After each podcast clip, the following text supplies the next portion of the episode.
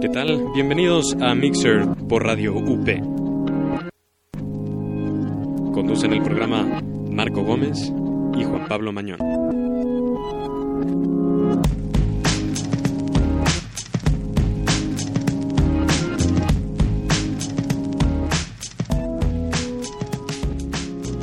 Muy buena semana tengan después de este buen fin. Ay, estuvo bueno el fin, independientemente de los descuentos. Que hablaremos de ello al ratito. ¿Cómo estás, Juan Pablo? Muy bien, gracias. ¿Y tú, mi estimado Marco? Muy, muy bien. ¿Qué tal te trató el buen fin del 1 al 10? Yo creo que un 11, pero ¿Sí? no tuvo nada que ver con el buen fin. Qué bueno, ahorita nos cuentas. Y pues para muchos de nosotros, afortunados, es principio de semana. Bienvenidos aquí a Mixer. ¿Para muchos? Este, para muchos, sí. No para todos. No para todos, pues los pobres de las tiendas estuvieron chameándole, pedaleándole duro. Bueno, eso sí. Ah, bueno, pues muy bien, buen inicio de semana a todos ustedes este martes. Es un honor estar aquí con ustedes el Día del Músico, el Día de Santa Cecilia, la de los Felicidades. músicos. Felicidades a todas las Cecilias y a los músicos. Felicidades a la directora de la estación, que ojalá después de hacerle esta barba nos suba el sueldo. Y pues para empezar, eh, por ser el Día del Músico me dejaron por primera vez escoger la música del programa, así que si hay algún tipo de quejas, pues ya saben con quién. Y nos vamos con esto, primero antes de, iniciar con todas las secciones que siempre tenemos, que se llama The Ghost Inside de Broken Bells.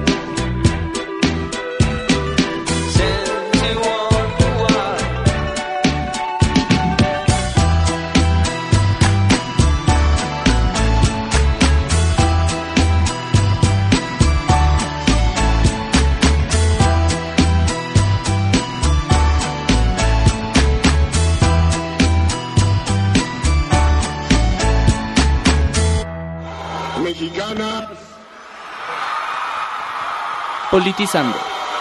y mexicanos. Pues vamos a empezar con esto de política. Como el pasado fue muy político, este pues no queremos hacerlo tan tedioso y aburrido. No, tedioso, no aburrido. Tedioso.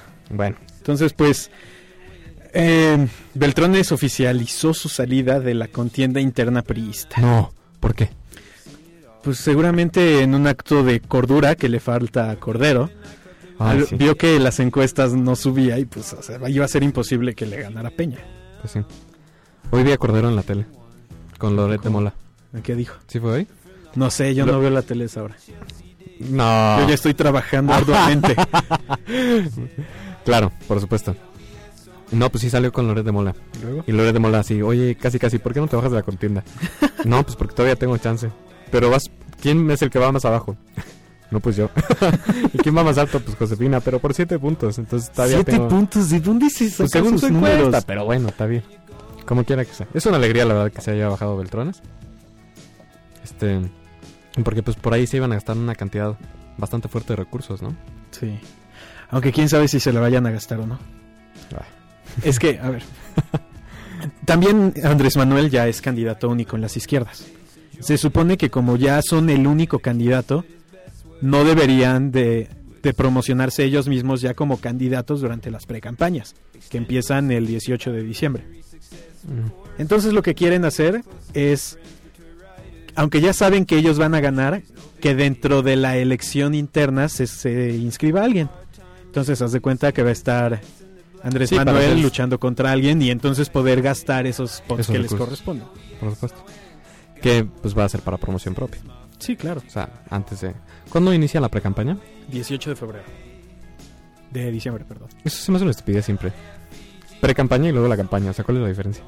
Pues que antes son pres. Es para elegir al candidato y ya después empieza formalmente la del Pues sí. candidato. Hay demasiada regulación que no sirve. O sea, deberían de poder hacer lo que quisieran y ya. Como en Estados Unidos, que tienen... eh, bueno, si el problema son los recursos, porque dicen es que se gastan muchísimos recursos, bla, bla, bla. Pero en Estados Unidos hay dos esquemas. Uno es que gastes del de un presupuesto que dé el, el- el gobierno. Y otra es que tú consigas tus donativos y que al final haya una fiscalización de esos donativos, pero ahí no hay topes de campaña. Entonces, Sí, aunque tampoco hay... Obviamente de- deducibilidad. claro. Pero bueno, pues muy bien. Este... ¿Y para cuándo ves que el PAN escoja candidato? Pues se lanzó la convocatoria y si no mal recuerdo, el 4 de febrero deben de, de ser la, la elección interna. En febrero, los primeros días de febrero. ¿Tú crees que... ¿Tú crees que Cordero tenga la sensatez para bajarse antes? No. Sí No. va, sí va a seguir de necio, Sí, ¿verdad? pero no entiendo por qué. No sé por Porque qué. lo apoya el presidente, pues es muy lógico. Pero, pero no, no importa. A ver, tienes ya a Enrique, tienes ya a Andrés Manuel.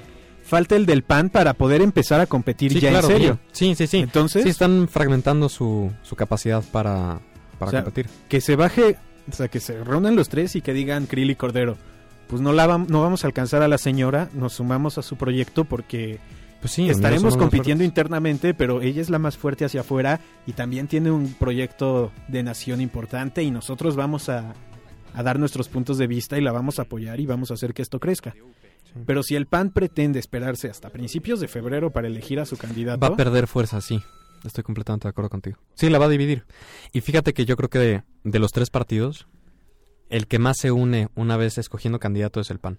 Igual lo estoy diciendo eh, muy, muy de para afuera, pero, pero como que siento que podría haber quedado más dividido el PRI y el PRD que cuando el PAN escoja un candidato.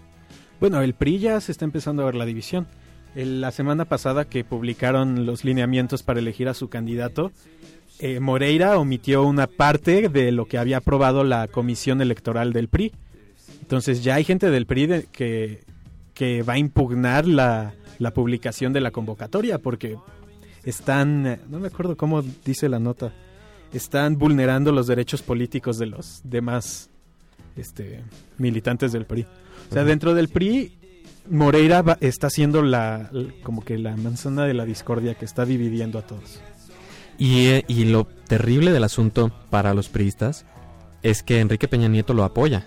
Sí. pudiéndose haber deslindado, o sea, ya con, con un amplísimo margen se pudo haber deslindado perfectamente de decir, oye, pues yo a este tipo no lo respaldo y, eh, y es más, representa el viejo PRI y vamos a abrir una investigación y tal, tal, tal, ¿no? O sea que de todos modos pues, no le iban a hacer nada, como le pasó a Montiel. Sí. Pero por lo menos de pantalla hubiera sido una muy buena pantalla. Ah, el, el Congreso de Coahuila aprobó la nueva ley de ingresos para el Estado y aumentaron el, el, el precio de, de las actas de nacimiento, actas de defunción, de Para matrimonio. cubrirlos. Ahora, los parques y museos que antes eran gratis en Coahuila, ahora van a costar 5 pesos. Bueno, pero pues O sea, estuvo bien que haya dejado una deuda Moreira. ¿por qué? Pues porque así lo podemos criticar. Ah, bueno. Tenemos de qué hablar. Ay, ay, ay. Vámonos con la siguiente canción. Este Sí. tema ya está más que muerto. Sí, hoy no vamos a hablar mucho de política. Sí, no, vámonos. Bueno, la siguiente canción es del dúo francés Daft Punk del disco Discovery y se llama Digital Love.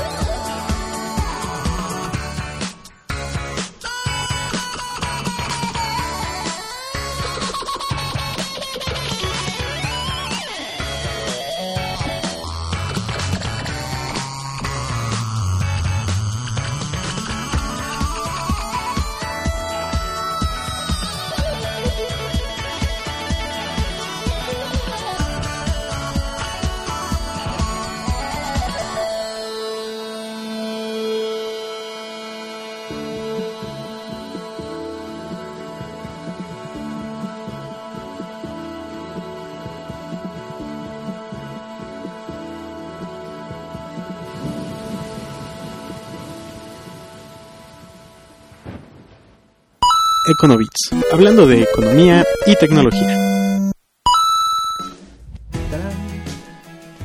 Pues ha llegado el momento de hablar de, ¿De tu fin de semana? de nuestro fin de semana. Perdón, digas obscenidades, Marco Antonio. Calla. Tanto, que, tanto trabajo que nos ha costado mantener la moral de, del programa. Suficiente. Pues sí, señoras y señores. La sema- el- este fin de semana fue declarado el buen fin, en el que se suponía que iba a haber descuentos y bla, bla, bla, Black Friday, Región 4, bla, bla, bla. y pues, no sé. Sí, que- sí fue para algunas cosas. Otro fue una reverenda jalada. Sí. Muchísimas cosas eran promociones, eran meses sin intereses, eran... Exacto. Hay que, o sea, lo que querían hacer era reactivar la economía. Ese era el gran pretexto. Se supone que iban a copiar el esquema del Black Friday en Estados Unidos. Pero la diferencia allá a lo que se hizo aquí es brutal. Allá sí tienes realmente descuentos de, no sé, 60%. Aquí te daban como entre 10 y 15 la mayoría. Sí. Te regresaban un monto en monedero electrónico de la misma tienda o te eh, daban facilidades de pago. Que al final es terminar pagando lo mismo, pero te dan chance de endeudarte un poquito más para que lo pagues. Claro. Que yo creo que en términos de, o sea, si consideramos con la premura con la que fue eh, desarrollado y con el, o sea, que no existía un antecedente, yo creo que no estuvo tan mal. ¿No crees? O sea, sí, sí vi muchas personas, sobre todo en, en- en supermercados. En ¿Sí? Tiendas tipo, sí, Honda, Walmart y Soriana y esas cosas. Este, Costco y vendieron muchísimo. Porque ellos sí hicieron muy buenos descuentos. Bueno, Costco y, y, y Sam, sí me parece que lo que más se vendió fueron televisiones. Sí, electrodomésticos. Pues mira, aquí tenemos unos datos. Sí. Eh, dicen que rompió las expectativas porque se lograron incrementar las ventas 30% con respecto a un fin de semana normal. La, el objetivo era que las ventas aumentaran 20% y pues se llevaron un 10 extra. Y esto lo dijo Jorge Dávila, presidente de la Confederación de Cámaras Nacionales de Comercio, Servicios y Turismo. La CONA, ¿qué? Concanaco Servitur. Y pues de acuerdo con Arturo Mendicuti, presidente de la Con- Canaco de la Ciudad de México, gracias al Buen Fin, 3.750 empresas en condiciones difíciles no cerrarán cortinas este año. Mientras que se conservarán 3 de cada 10 empleos, lo que se traduce en 12.000 empleos salvados en el Distrito Federal. Todo por un incremento de ventas brutal. ¿Tú crees que sea cierta, ciertas esas estimaciones? Pues yo soy un hombre de números y hasta que no salgan las estadísticas formales, Sí, no la formales de vamos a empleo. poder ver. No de empleo, este, bueno, o sea, de empleo, pero también las de las de ventas al menudeo. Así es. Sí, puede ser. Muchas cosas influyeron también. Eh, sí estuvo organizado como con mucha premura, lo que yo creo que dio poco chance a que, a que de verdad se establecieran buenos eh, puntos de marketing, eh, puntos de acuerdo, incluso contratos o convenios. Eh, y también pues la parte de que, de que no cayó en quincena, ¿no? Y mucha gente no tenía... Ese es otro de los puntos. Se dijo que a los burócratas se les iba a, aumentar, a adelantar el aguinaldo. Oye, sí, ¿qué pasó contigo? ¿Te dieron aguinaldo? Nada, no me adelantaron nada. ¿Y a alguien en, en el INEGI? En el INEGI a nadie. A nadie. No, Se supone que el adelanto nos lo van a dar en la siguiente quincena. Mm, No, pero pues ya en la siguiente quincena, pues Sí, no. chido, ¿para qué? Pues ¿No? sí. Pero bueno, es el tipo de cosas que se pueden prever. Eh, también no sabemos para el año que viene cuándo esté planeado, si cae el mismo puente de Supongo que va a ser eh, por las mismas fechas. Porque también el chiste es que en, Es que zonas, en zonas fronterizas se le adelanten al Black Friday. Que es este viernes. que es este viernes. Sí. Ya me llegó el boletín de cierta empresa de Silencio. tecnología. Pero sí, a mí también, que ya van a poner... e- Eso, eso es lo padre de, de esta empresa. O sea, que los descuentos los hacen todas sus tiendas. Sí, Además puede darse el lujo. sí, por supuesto. Pero, pues ojalá algún día veamos cosas así. Sí. Sí, efectivamente. Pues yo creo que sí. Yo creo que con el tiempo, poco a poco, los empresarios van a ir agarrándole la confianza. Eh, y también la parte de, de adelantar las quincenas, de que, ¿no? O sea, que se prepare la gente para eso. Que de verdad los servicios financieros eh, sean un soporte para el consumo en ese día específico. Digo, si te bajan los intereses todo el año, pues por lo menos que Sí, en ese fin de semana te eche la mano o lo que sea, ¿no? pues sí. Yo creo que es un buen antecedente, la verdad. Es un, fue un buen experimento, pero no se logró lo que pretendían, porque sí se hizo muy rápidamente. Se logró más de lo que proyectaban, pero no se logró lo que se pretendía. Exacto. ¿No? Muy bien. Qué bonito habla, señor economista. Ay, tú también hablas muy bonito. Perdón. En fin. Eh, bueno, eso fue lo que dijeron los empresarios. ¿Qué dijeron los consumidores? Pues que faltaron ofertas. Ah, pero es una cosa que siempre van a decir los consumidores, ¿estás de acuerdo? A ver, pero, a ver, dice un cliente de Liverpool. No corresponde a mis expectativas. La idea que tenía, de acuerdo con lo visto por la televisión, es que serían ofertas similares a las de Estados Unidos, en donde uno encuentra promociones de más de 50%, y aquí solo había 20% de descuento en monedero electrónico y meses sin intereses. Que lo que pasa es que ese tipo de tiendas también tradicionalmente tienen ya como sus ciclos de, de baratas muy bien acomodados. O sea, sí hay que considerar que específicamente Liverpool y el Palacio de Hierro, que son las tiendas departamentales más grandes, eh, para el Día del Padre, el Día de la Madre, todo ese tipo de cosas, sí tienen una serie de descuentos especiales. Sí. Y en febrero es cuando ponen las cosas muy baratas y tal. Pues cada final de temporada. Sí, Y ahorita estamos a mitad de temporada Exactamente. sea, exactamente. ¿qué más? Los artículos con mayor demanda fueron electrónicos, electrodomésticos, ropa, calzado, computación, celulares y en algunos casos muebles. Mientras que la población se quedó con sed de mayores ofertas en abarrotes, higiene personal, viajes, juguetes y autos. Que eso, por lo que tengo entendido, también va a subir otro tipo de estadísticas, ¿no? Expectativas de compra de consumos de larga duración y este tipo de cosas, ¿no? Pero no. No, ya no le tocó. Eh, en cuanto a estadísticas, no, ya no le Ya no le pega. Vale. No. Pues en fin. Pues bueno, si nos siguen en Twitter, que ojalá nos sigan. Y si quieren comentar cómo les, fue- les fue de buen fin. Yo escuché muchas personas en la calle. eh, ¿Tú compraste algo? no, nada. Nada. Bueno, compré un pastel. para el cumpleaños de mi suegro que tenía el 10% de descuento en el globo. Órale. Me hicieron firmar un ticketcito de que sí me habían dado mi, mi descuento. Quién sabe por qué. Bueno, pero, pero sí, mucha gente de, de niveles socioeconómicos más bajos que sí se acercaron a, a comprar este tipo de cosas a los supermercados. Eh, yo, por lo menos hoy que anduve caminando en la calle, muchísima gente dijo: Oye, ¿sí te compraste algo en el buen fin? No, sí, me compré X o Y. Sí. Entonces, pues sí. Fue un buen, un buen experimento. Ojalá para el año que viene Lo armen con más tiempo y haya descuentos verdaderamente. Sí, llamativos, porque sí tiene potencial, ¿no? Sí, sobre todo yo creo que hay que encontrarle el ciclo dentro de la economía mexicana. Sí, exactamente. Y además la economía mexicana se presta para eso. Somos, somos una economía también de mucho consumo, ¿no? Por ejemplo, ponla en Semana Santa. Sí. O sea, es de las épocas que más se consume. Aunque también tienes que ponerte a pensar que muchas de las compras las hacen anticipándose a los regalos de Navidad, Claro. Que es la época en la que más, más se consume. Tradicionalmente aquí los servicios financieros, pues prácticamente el crédito es al consumo.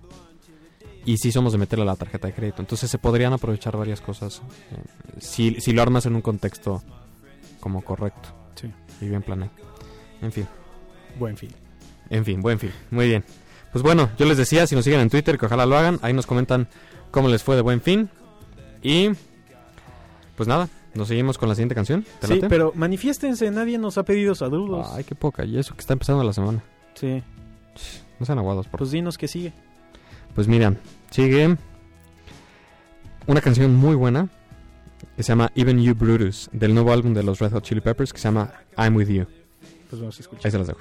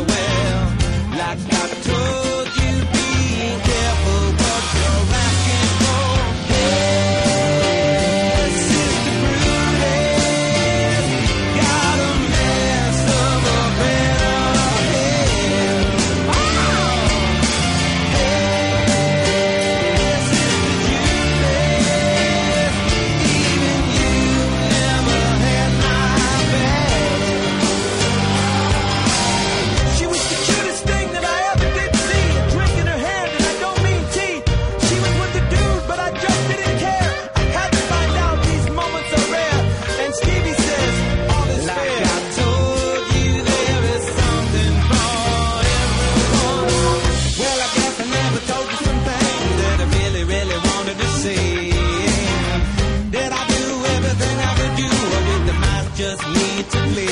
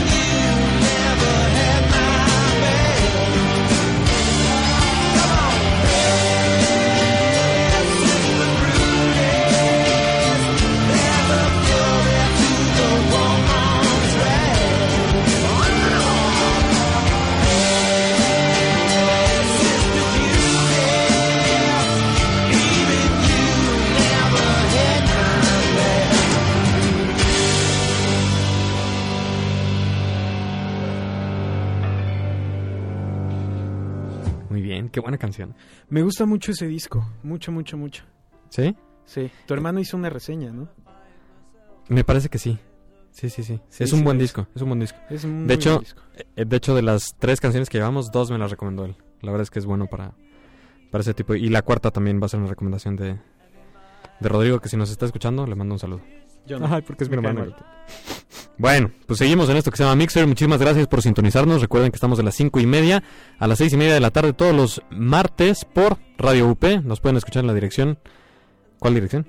Es radio.up.edu.mx, dos puntos, ocho mil, diagonal, listen.pls. Wow. Así es. Muy bien. Y pues nos pueden seguir en Twitter por. Eh, Mixer Radio. Y, Y bueno, yo soy Chapo89. y yo soy JP Manon. Así es. Gracias por seguir con nosotros. Seguimos en esto que se llama Econovits.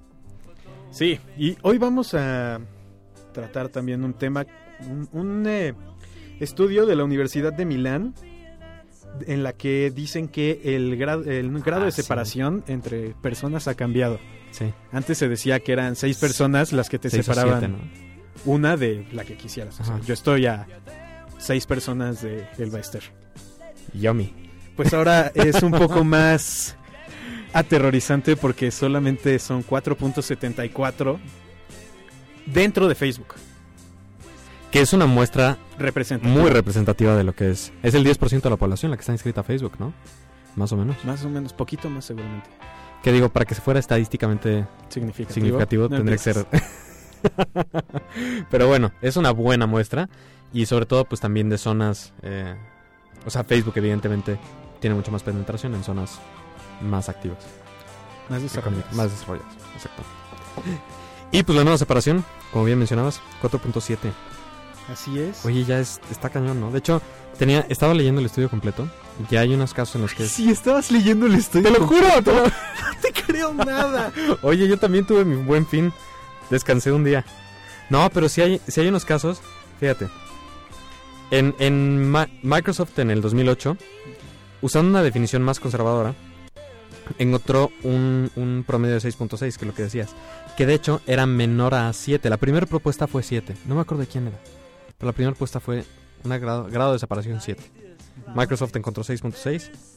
Y bueno, pues aquí eh, Facebook 4.7. Hay muchísimos que son... eh, de hecho creo que es menor incluso dentro del país o cosas así. Sí, a ver, aquí dice...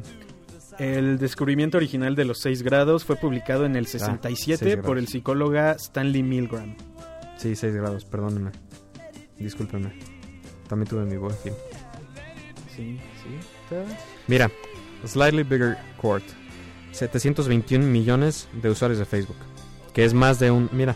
Más del que 10%. es Más del 10%. Qué grueso, ¿no? Eso, eso también me da miedo. Ha- hay una, una fotografía que circula mucho en Facebook. Donde está Mark Zuckerberg y este... Y Julian Assange. Que dice el- en, la de, Ah, en la de Assange dice le di la información te di la información privilegiada de compañías que casi casi están dominando el mundo y me condenan a prisión y el otro es Zuckerberg y dice vendo tu información privada a las compañías y soy el hombre del año Sí. es grueso el- la cantidad de información que tiene Sí, bueno, ya en otra ocasión hablamos sobre la información que poseen tanto Facebook y Google, que es brutal, brutal, brutal, brutal. sí y que describe patrones de de consumo, de comportamiento, de Todo. Absolutamente todo. este tipo de cosas. Sí, definitivamente es la era de la, de la, de la información. Y pues bueno, este tipo de estudios confirman el poder que tiene una sola empresa, a la que tú libremente le estás otorgando pues toda tu vida, básicamente.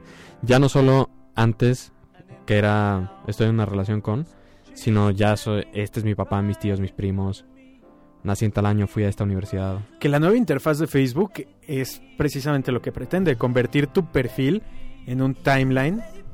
Si ya lo activaron, si ustedes hacen scroll hasta abajo, ya está, ya lo activaron ¿Ya a está todos. activado en todos? Yo no lo he visto en ¿En todos. serio?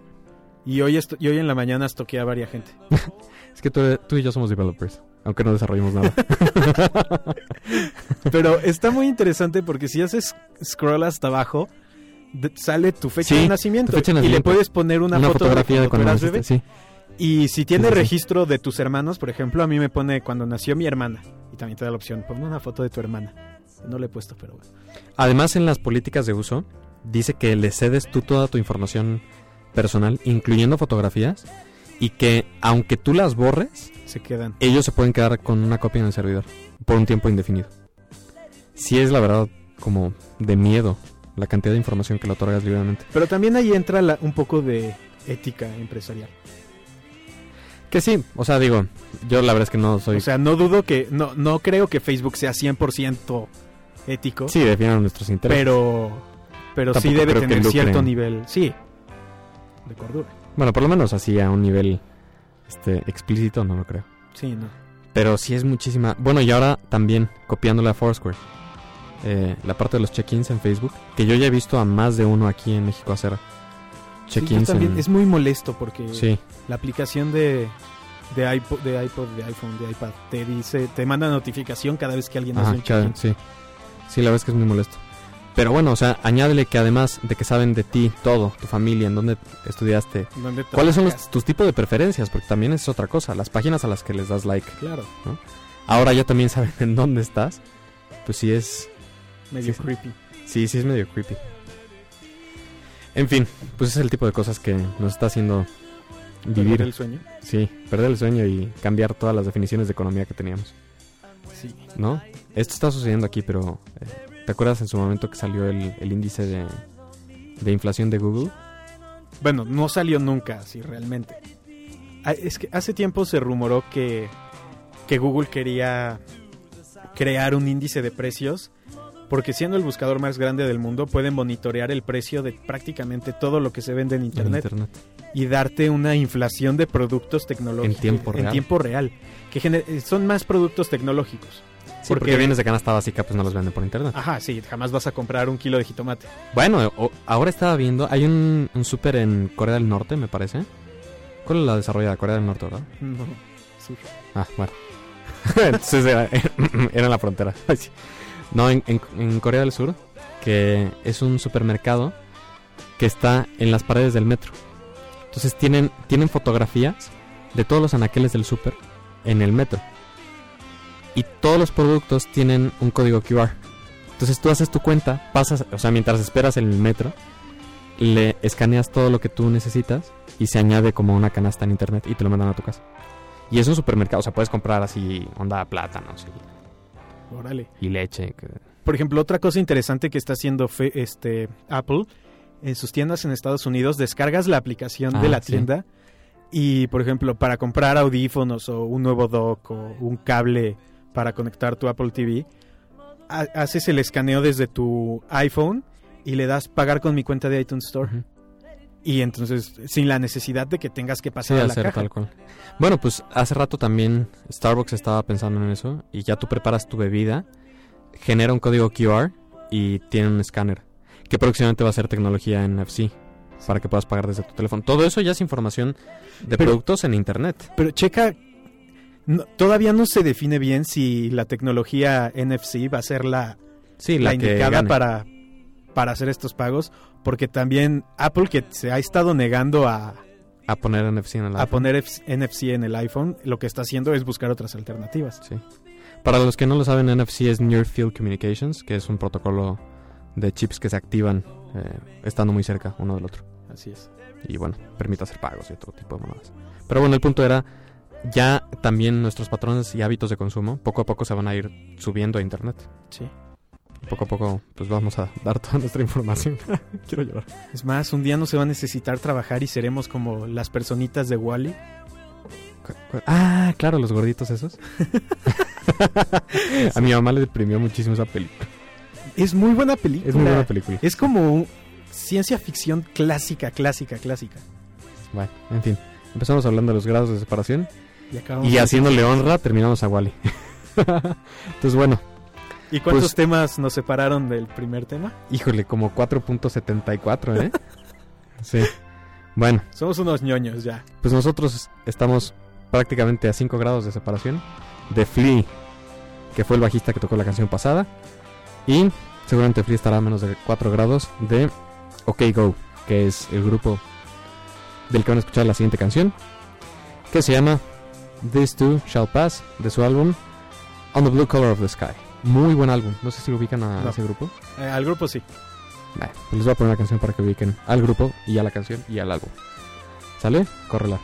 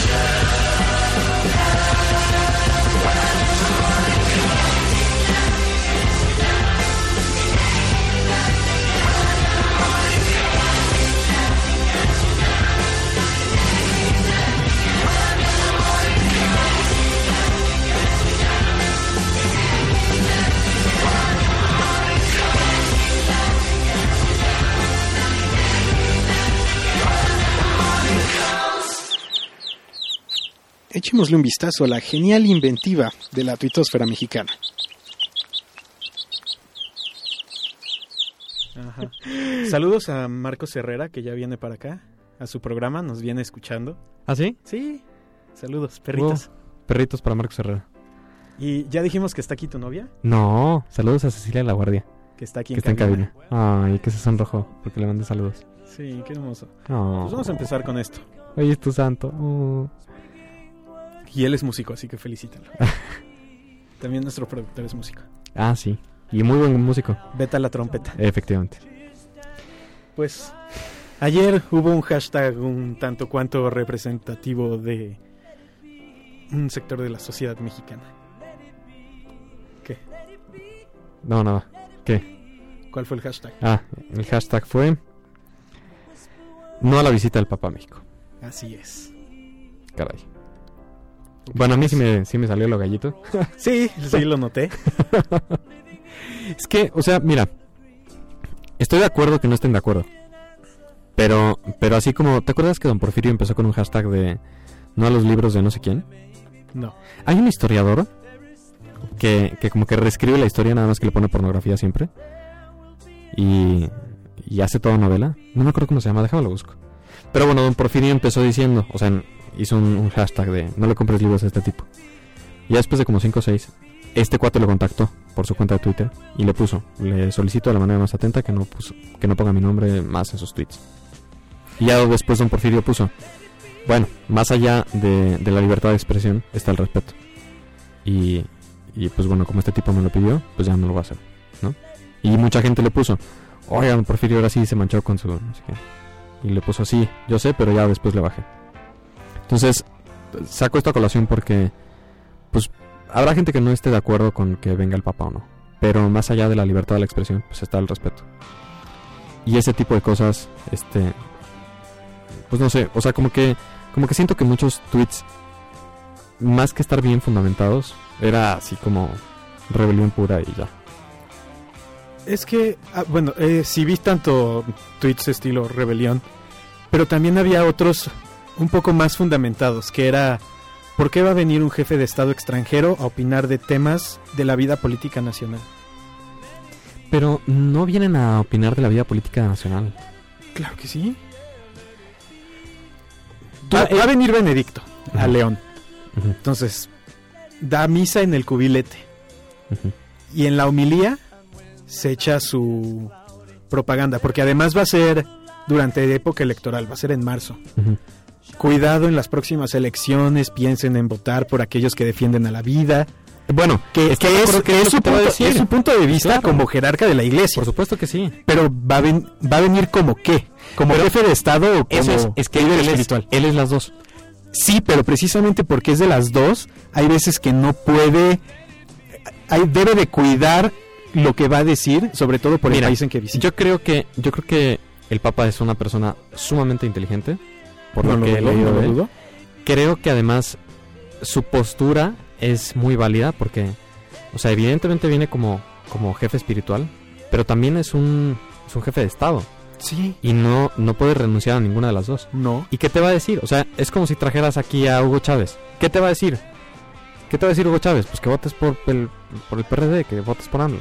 ¿Tú crees? él es... Ah, por supuesto. O sea, ¿no te acuerdas cómo abiertamente criticó a Fox, abiertamente criticó a los Una, del imperio? una cosa es criticar a una persona o a un modelo y otra cosa es venir a decirle a los votantes, piensa a quién le estás dando tu voto. Ahora, que ese es el segundo punto.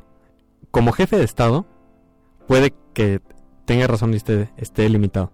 Pero como líder espiritual, si tú estás viendo que una corriente política va en contra de lo que tú predicas, pues tu misión es decir, como líder espiritual, es decir, cuidado con estos cuates. De hecho, yo agradecería que le pusieran nombre y apellido. No lo va a hacer por un tema de prudencia, pero, pero es lo que a él le corresponde decir. No sé si me explico. O sea, es, Sí, sí, te entiendo, pero precisamente porque viene como líder espiritual y lo escuchan como líder espiritual, pero también es jefe de Estado, no puede estar diciendo esas cosas. Pero es jefe de un estado que es, es intrínsecamente religioso.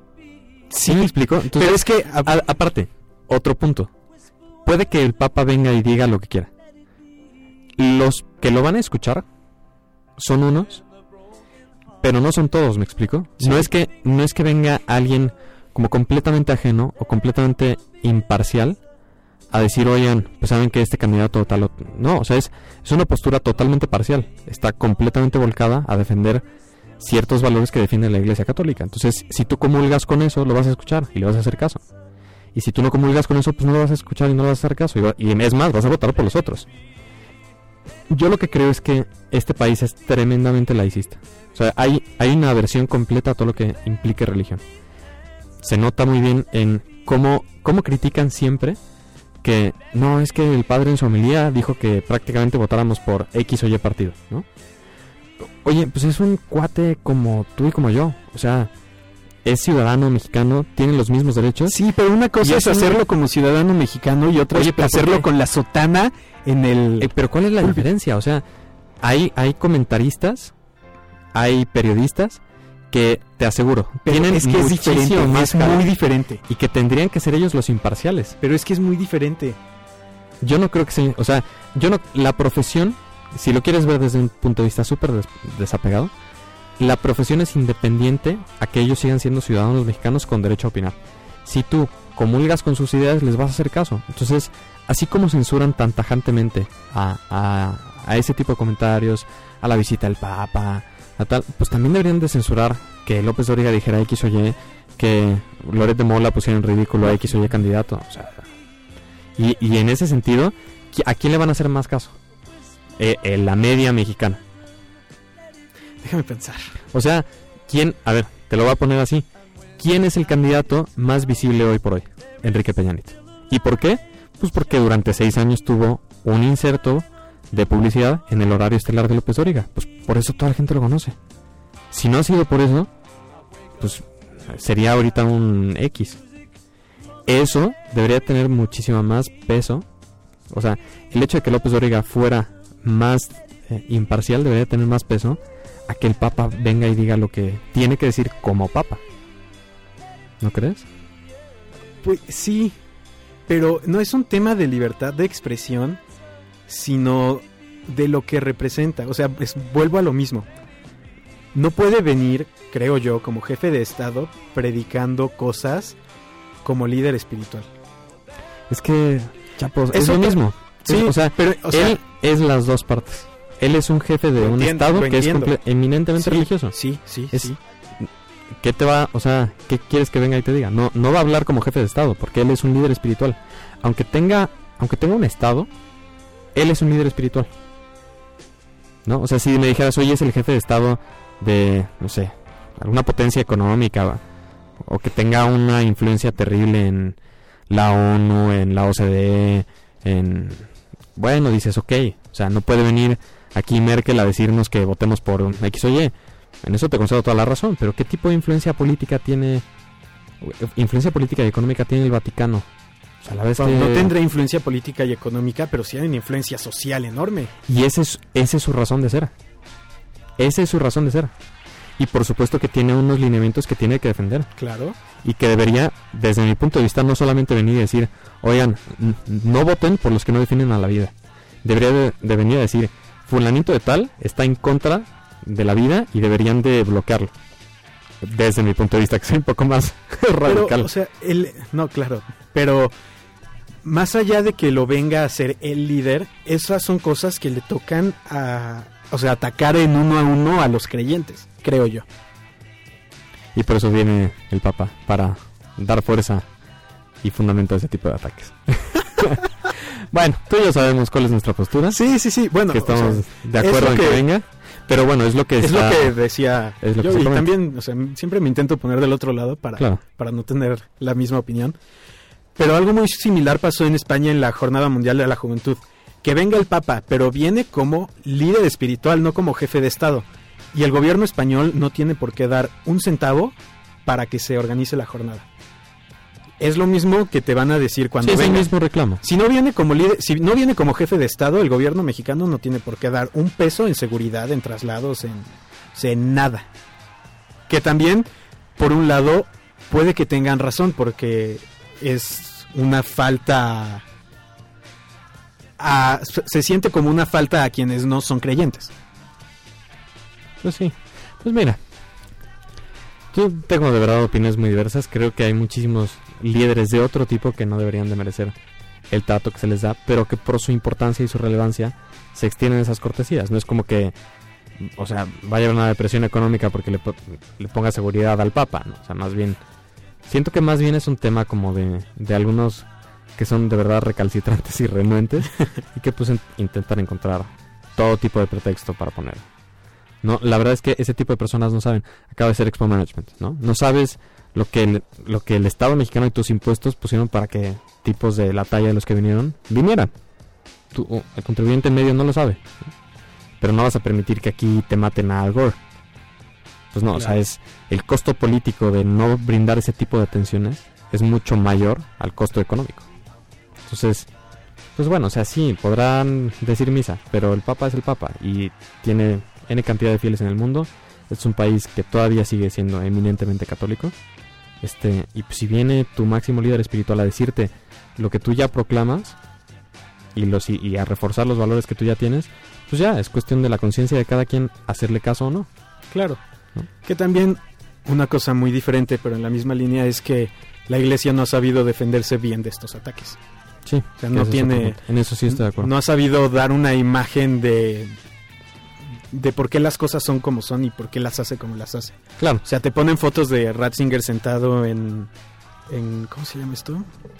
En la cátedra de San Pedro y en su vestimenta dorada y te ponen al lado la foto de un niño africano. O en la mañana vi un chiste de, ah, los niños africanos se mueren de hambre, regalémosles Biblias. Y te ponen una imagen de Ratzinger. Sí, o sea, la iglesia no ha sabido atacar esas que- críticas y decir, oye, pero si vas a África, las monjitas están Sí, haciendo por esto. supuesto. Por supuesto, es lo que yo comentaba en, en- Anoche en Twitter. anoche en Twitter. Este, para todos los que critican, yo he estado ahí en la, la Sierra Mixteca y la única institución que ayuda a, por lo menos en ese poblado en específico, es la iglesia. A través de las mujeres que les han dado educación, empleo, sustento, todo. Y es, es, en eso sí estoy de acuerdo.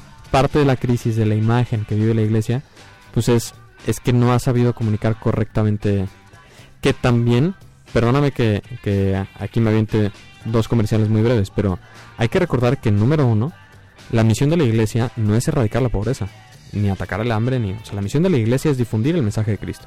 Si hacen obras de caridad es como completamente independiente, no sé si me explico, o sea, no tendrían por qué hacerlo en primera instancia. Lo hacen por- pues, porque comulgan con lo que predican y, y es así como la iglesia es la institución eh, benéfica más grande del mundo, en conjunto. Eso es como número uno.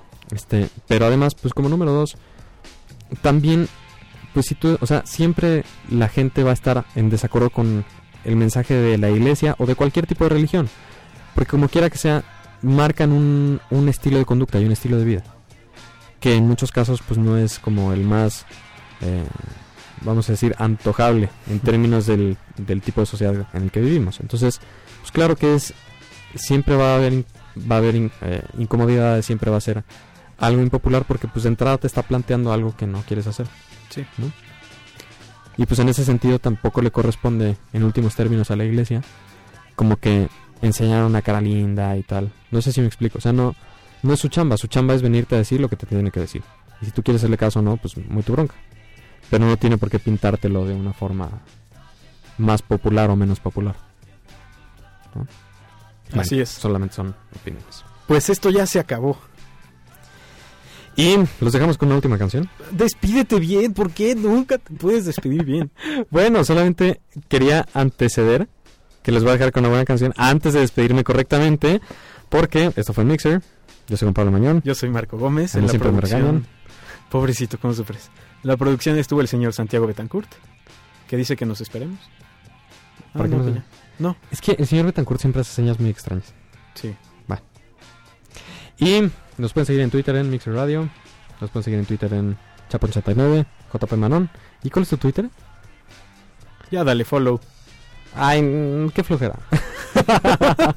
bueno, saludamos a las personas que estaban en cabina. Ay, le mando un saludo a Ceci, mi novia. También estuvo aquí mi hermana, que ahorita entra al aire. Ay, Que es el otro amor de Chapo. Y pues esto es Dormir Soñando de El Gran Silencio. Ya la pusimos. X, es muy bueno y la vamos a poner. Duerme soñando, soñando, con tus ojos tan plenos despiertos, con tu corazón lleno y radiante, alucinante, tan lleno de amor.